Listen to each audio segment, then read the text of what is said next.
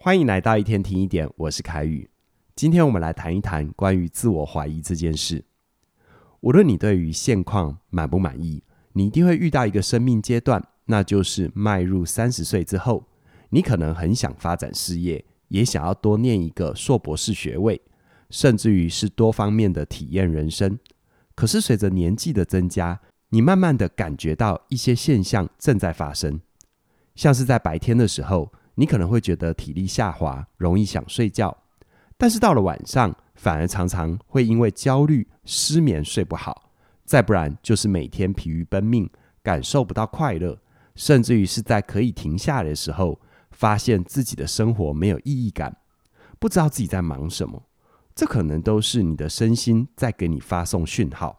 提醒你期待的自己跟实际上的自己有落差。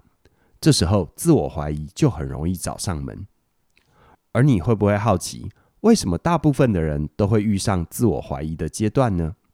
这是因为人类在成年发展的路上，大约到三十岁左右，我们的工作和生活的各方面对于我们的要求会越来越高。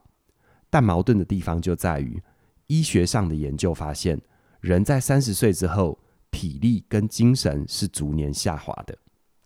于是呢，当事业、感情、社交各个方面对你的要求上升了，但你的精力却在不断的下降，这迟早会产生一些缺口。如果你没有及早准备，提高自己对于时间跟注意力的使用效率，你会很难弥补这个缺口。于是呢，你会对自己感觉失望，甚至于放弃大好的青春，不想要再努力，这是很可惜的哦。而具体来说，如果你发现自己的身心状况在对你发出了一些讯号，那你可以怎么做，可以帮助你补上人生的缺口呢？其实答案很简单，那就是科学化的精力管理。为什么精力管理可以化解自我怀疑呢？那是因为哦，时间这件事是一个很公平的资源。我们每个人扣掉每天睡觉的时间，约莫就是十六小时，而你懂得做好精力管理。你就能够在同样的十六小时里完成更多的事情，而且每天神清气爽，效率过人，就像是帮自己开外挂一样。而如果这是你想要的，我可以跟你分享，精力管理其实是有个公式，这个公式就是好的体能加上好的情绪加上专注力加上意义感。我们来看哦，为什么好的体能是第一个基础元素呢？在管理学里有一些统计很有趣，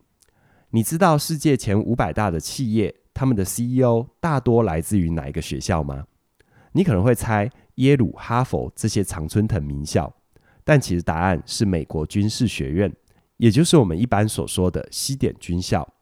透过访谈这些西点军校的 CEO，他们认为军事训练给他们最大的帮助，除了战略学习、团队跟纪律的意识、目标明确之外。他们一致认为，西点军校对于学生的体能要求非常高，这是为他们后来面对繁忙的工作打下很重要的基础。而在医学上面也有研究证实，体力跟心肺功能好的人，他们的大脑对于氧气跟血糖的利用率也会更好，所以呢，大脑的工作效率会更高。就算长时间工作也不容易累。也就是说，体能是精力的燃料库。体力好的人，他们精力就会更旺盛。再来，我们看第二个元素，那就是好的情绪。现代有大量的心理学研究告诉我们，情绪对于一个人的记忆力、认知能力还有决策能力都有影响。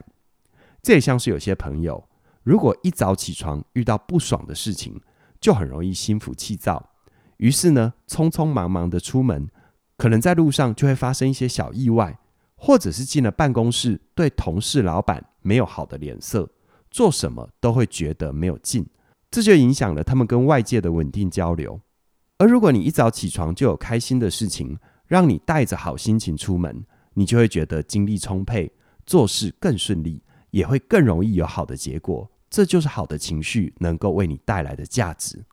听到这里，你可能会有个疑问，那就是很多天纵英才的艺术家。像是梵谷啊、贝多芬啊，他们都有忧郁症啊。那为什么他们还能够创造出这么伟大的作品？会不会是因为负面情绪也对于精力管理有好处呢？事实上哦，后世的历史学者对于这些天才艺术家做的研究，他们都发现，这些艺术家不只是有忧郁症，更准确的说，他们应该是有双极性的情绪障碍，也就是俗称的躁郁症。而躁郁症最明显的特征就是情绪波动很大，有时候很正面、很亢奋，可是有时候又会跌进谷底，非常低落、很忧郁。而现在关键来了。在他们创造力最高、产出最好作品的时候，并不是他们掉进谷底，而是情绪拉上一个高峰。在他们情绪最好、最高涨的时候，创作的能量才会源源不绝。更直接的说，假如基础体能是精力的燃料库，那么情绪就是引擎。如果少了积极正向的情绪，你有再棒的基础燃料，都启动不了你的引擎，让你能够往前走。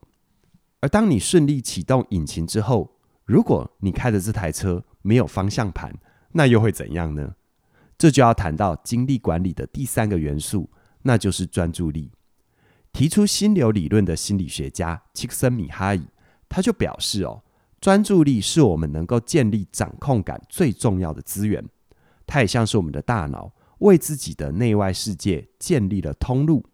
有了掌控感。你往内可以锻炼自己的控制力，而往外你又可以塑造你想要的生活。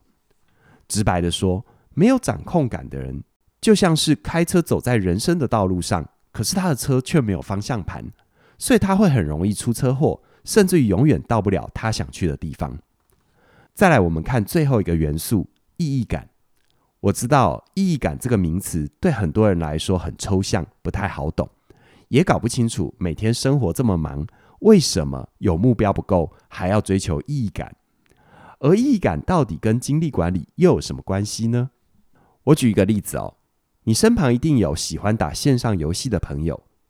你不妨观察他们一下。这些朋友打了一整天的游戏之后，他们是活力满满，很期待明天的来临，还是脑袋空空，精神不济，什么也不想做了呢？我想，多数人遇到的情况，大部分是后者吧。可是，同样的打游戏，对于电竞选手来说，其实是完全不一样的。我曾经看过一篇报道，有一个电竞选手，他每天可以花十几个小时的时间，都在做机械性的重复动作，像是按键盘的速度啊，点滑鼠的速度啊。他要求自己要练到每分钟能够点击上百次，而且日复一日的练习。锻炼更好的手指灵敏度，这一切都是为了得到世界冠军。而世界冠军这个目标的背后，他不只是为了攻顶插旗，而是有更大的使命感。这样的使命感就来自于他第一次接触游戏时，完全满足了他从小想要闯荡江湖、成为大侠的梦想。于是呢，也点燃了他生命的热情。